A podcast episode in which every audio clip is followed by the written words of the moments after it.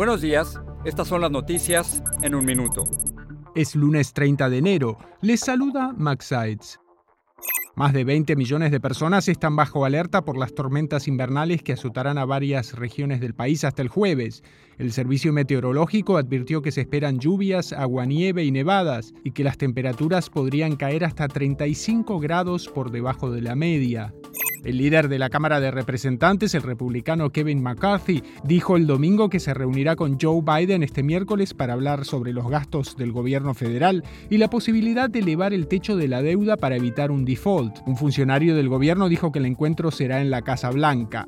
Tras publicarse el video de la detención de Tyre Nichols, el jefe del Comité Judicial del Senado, Dick Durbin, pidió a los legisladores que reanuden los esfuerzos para aprobar una reforma policial a nivel federal. El secretario de Estado, Anthony Blinken, de gira por Medio Oriente, hizo un llamado a la calma luego de la escalada de violencia entre israelíes y palestinos. Blinken se reúne este lunes con el primer ministro de Israel, Benjamín Netanyahu.